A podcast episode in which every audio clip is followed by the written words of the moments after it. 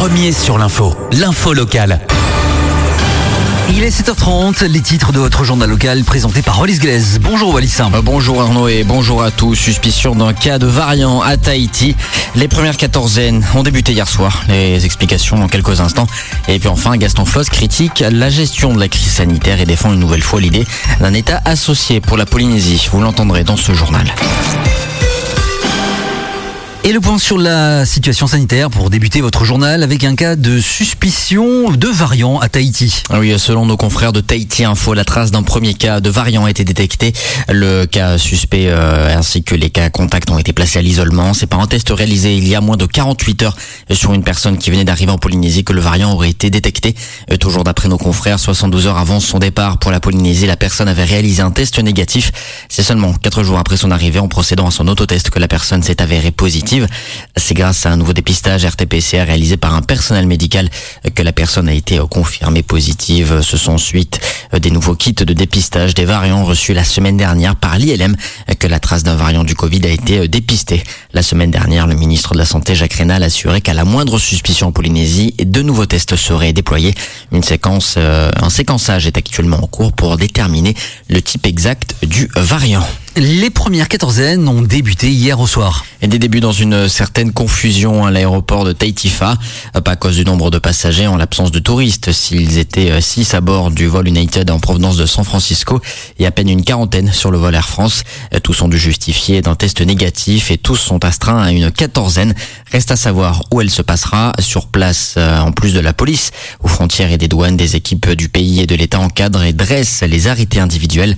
On écoute Cédric Bouet, directeur de cabinet du Haut Commissariat. Le dispositif que vous avez sous les yeux est un dispositif combiné entre euh, les autorités sanitaires du ministère de la Santé locale et euh, l'autorité de l'État, c'est-à-dire les services du Haut Commissariat, qui sont là pour euh, analyser la situation de chacun des passagers qui se présentent sur le sol polynésien et déterminer dans quelles conditions les différentes personnes vont être admises à séjourner en isolement au titre de la quarantaine à domicile ou en site dédié qui a été retenu à l'avance par le, par le pays. Le lieu dédié en question, c'est l'hôtel Le Tahiti, ex-Radisson à Roué. Tout, en tout, une vingtaine de personnes y seront amenées en bus. Mauvaise surprise pour certains, d'autant qu'ils devront eux-mêmes payer le séjour environ 6 000 par jour pendant 15 jours, d'après les informations communiquées sur place. Les autres passagers ont pu prouver qu'ils disposaient d'un domicile conforme aux exigences d'isolement. Aujourd'hui, la, grande majorité des motifs impérieux qui sont vérifiés et effectivement confirmés euh, sur les vols les plus récents euh, concernent des personnes qui regagnent leur domicile en Polynésie. Ce sont donc des résidents polynésiens et en aucun cas, bien entendu, des touristes, puisque le tourisme est interdit jusqu'à nouvel ordre comme motif de déplacement. Nous avons aussi quelques motifs familiaux, quelques motifs euh, d'ordre sanitaire, mais ce, ce, ne sont pas les plus nombreux, et puis quelques motifs liés à des impératifs professionnels, mais ce qui n'exonère en aucun cas du respect de la quarantaine obligatoire à l'arrivée. Hier soir, beaucoup de familles attendaient des proches et découvraient parfois avec inquiétude les décisions des autorités en matière de quarantaine. Jean-Pierre, lui, est venu chercher sa fille qui devra s'isoler dans un studio à part près de la maison familiale. J'ai appelé le haut commissariat ce matin qui m'a envoyé sur la santé et au niveau de l'organisation, bah, c'était euh, bah, un peu compliqué. C'est pour ça que je suis venu. Mais apparemment, ils n'ont pas les documents. Alors ils sont en train de voir, mais normalement, il n'y a pas de problème. Elle remplit tous les critères entre l'ambulance et euh, le domicile séparé. Quoi. Une assistance qui va l'embarquer et qui va l'emmener à la maison. Et moi, je vais suivre l'ambulance jusque chez moi. Des propos recueillis par Charlie René. Gaston Floss attaque le gouvernement sur sa gestion de la crise et reproche au président son manque de clarté sur l'avenir institutionnel. Le Tawera est toujours là. C'était un peu le message de Gaston Floss qui a tenu une longue conférence de presse hier au siège du parti Orange Ricardella. Un parti peu audible ces derniers mois, que ce soit à l'Assemblée ou devant les caméras. L'ancien président de 89 ans a tenu à s'exprimer sur plusieurs sujets d'actualité, à commencer bien sûr sur la gestion du pays de la crise sanitaire. Un fiasco d'après lui. Combien de cas positifs dans notre pays on ne sait pas. Combien sont-ils de chômeurs aujourd'hui On ne sait pas. Combien d'entreprises en faillite Nous ne savons pas, on ne sait pas. Tout ça est caché, euh, c'est de l'obscurité totale. Le, vaccin, comment alors nous sortir de ça? Il n'y a, a, rien, il n'y a, pas, a de réaction. Vous savez, nous manquons de patrons dans ce pays-là et de patrons qui ont vraiment des, citrons et non pas des petits pois là où vous pensez comme moi. Euh, en tous les cas, euh, notre pays vraiment mérite mieux euh, que cela. Mais plus que la gestion quotidienne, c'est pour l'avenir institutionnel du pays que Gaston Floss semble se mobiliser.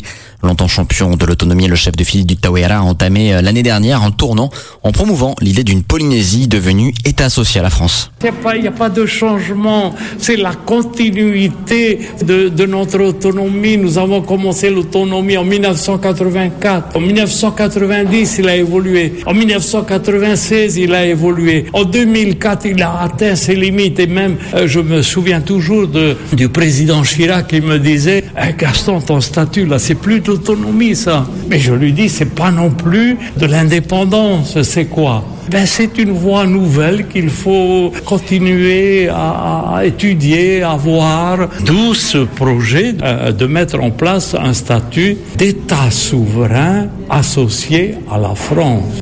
Gaston Floss revendique sa clarté sur le sujet et reproche au contraire à Edouard Fritsch ses incohérences. Il dit à Oscar Temortier, mon méthode, donc il, partage les convictions de, Oscar et ensuite il va même jusqu'à dire euh, nous sommes tous indépendantistes, nous avons l'indépendance dans le sang. Ça veut dire quoi? Ça veut dire qu'il est devenu indépendantiste ou bien alors il a perdu la tête et il ne sait plus ce qu'il dit, il n'a aucune conviction. Quand il est devant euh, le haut commissaire ou bien euh, Macron, il est français, vive la France, la mère patrie, et quand il est devant Oscar, il est indépendantiste. Et, euh, où allons-nous? Un des propos recueillis par Charlie René. Quatre nouveaux pays quittent le Forum des îles du Pacifique. Oui, le Forum des îles du Pacifique, dont la Polynésie française est membre à part entière, est plongé depuis hier dans une profonde crise après l'annonce du départ de cette organisation de quatre nouvelles îles.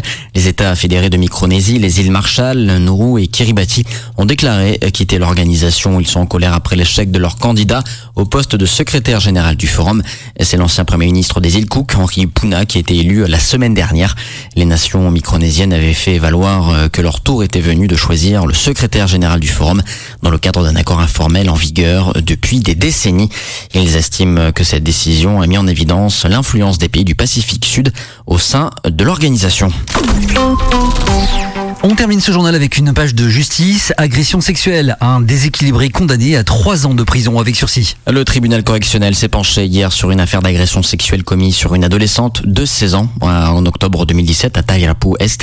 Le prévenu, un homme de 59 ans, souffre encore de séquelles d'un accident de moto et ses propos incohérents à la barre comme durant l'instruction ont longtemps laissé planer le doute sur sa responsabilité pénale et la possibilité pour la justice de le juger ou pas. Une peine satisfaisante pour son avocat, maître Robin Quinquis, selon qui la loi oblige à tenir compte de la pathologie du prévenu en minorant la peine. Écoutez-le. La problématique du tribunal est de trouver une peine adaptée à cette situation et ce n'est pas une mince affaire. C'est euh, l'enjeu de l'obligation de soins qu'un tribunal peut imposer dans le cadre d'un sursis probatoire.